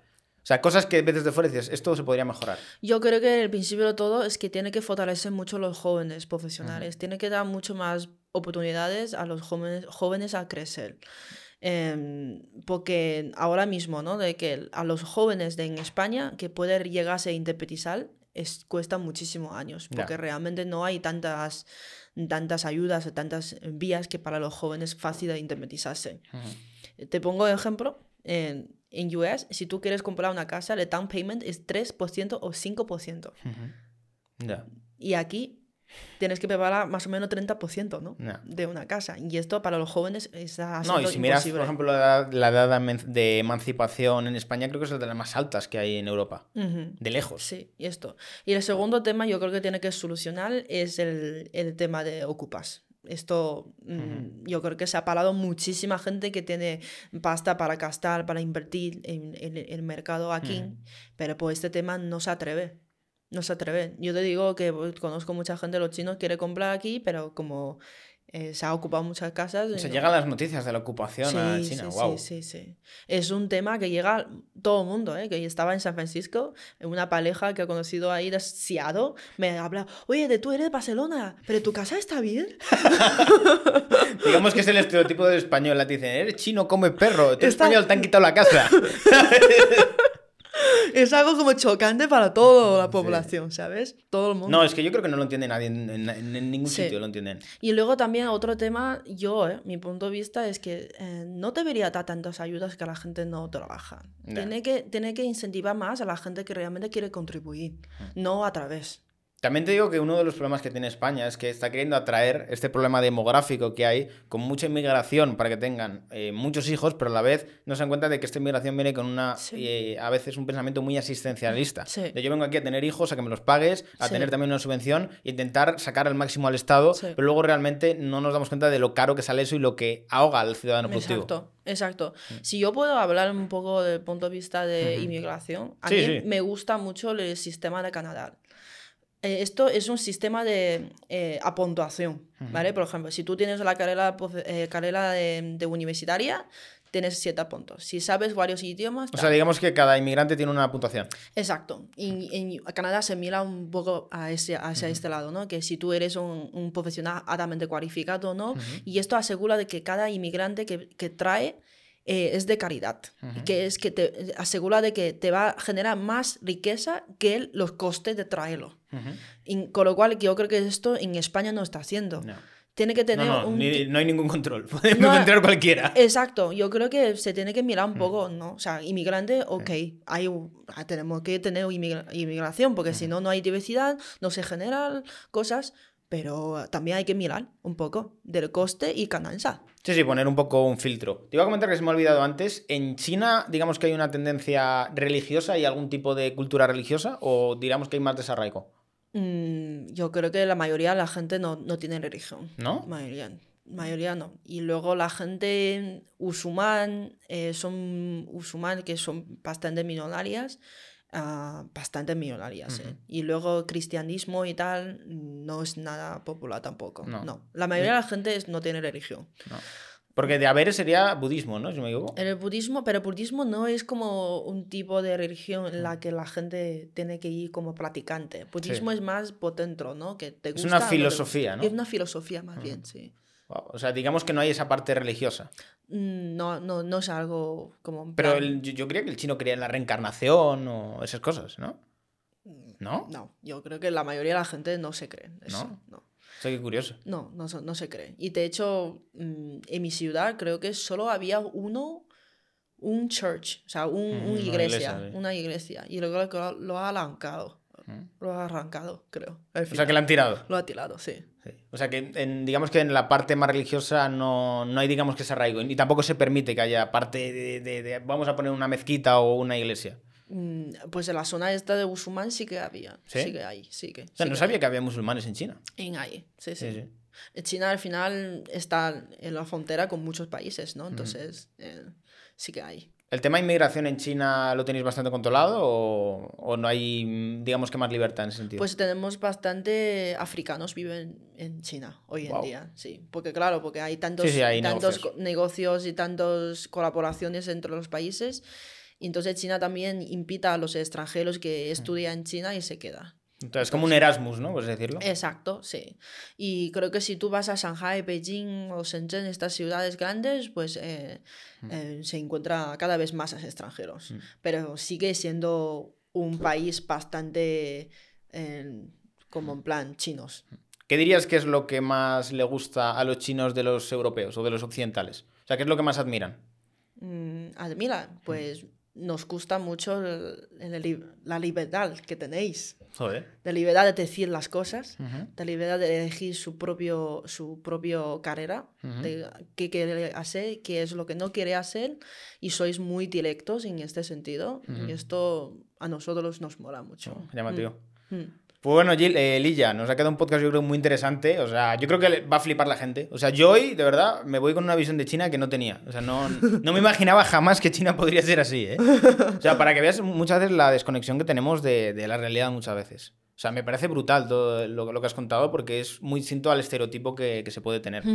Y nada, lo primero, muchísimas gracias por prestarte, porque realmente puedes haber dicho que, que no querías venir a hablar y, y ha querido venir a hablar y contar todo sobre, sobre China. Y nada, si quieres mandar un último mensaje a la gente, por... Pues os eh, dejaré también sus redes sociales en, el- en la descripción. Vale, pues mira, pues yo soy una pues persona, bueno, encantada de estar aquí primero para, para eso y luego me encanta pues que la gente me hable de mi propio país porque yo quiero muchísimo a mi país, entonces siempre que pueda aportar mi punto de vista, mm, encantada de tal y, y luego pues eso, que estamos en contacto. Así que nada, chicos, dejadme en los comentarios qué os ha parecido el vídeo y bueno, nos vemos ya en el próximo podcast que tenemos todavía bastantes por delante y también agradeceros mucho el apoyo que está teniendo el podcast porque está siendo brutal. Y nada, chicos, muchísimas gracias por todo el apoyo y nos vemos en el próximo podcast.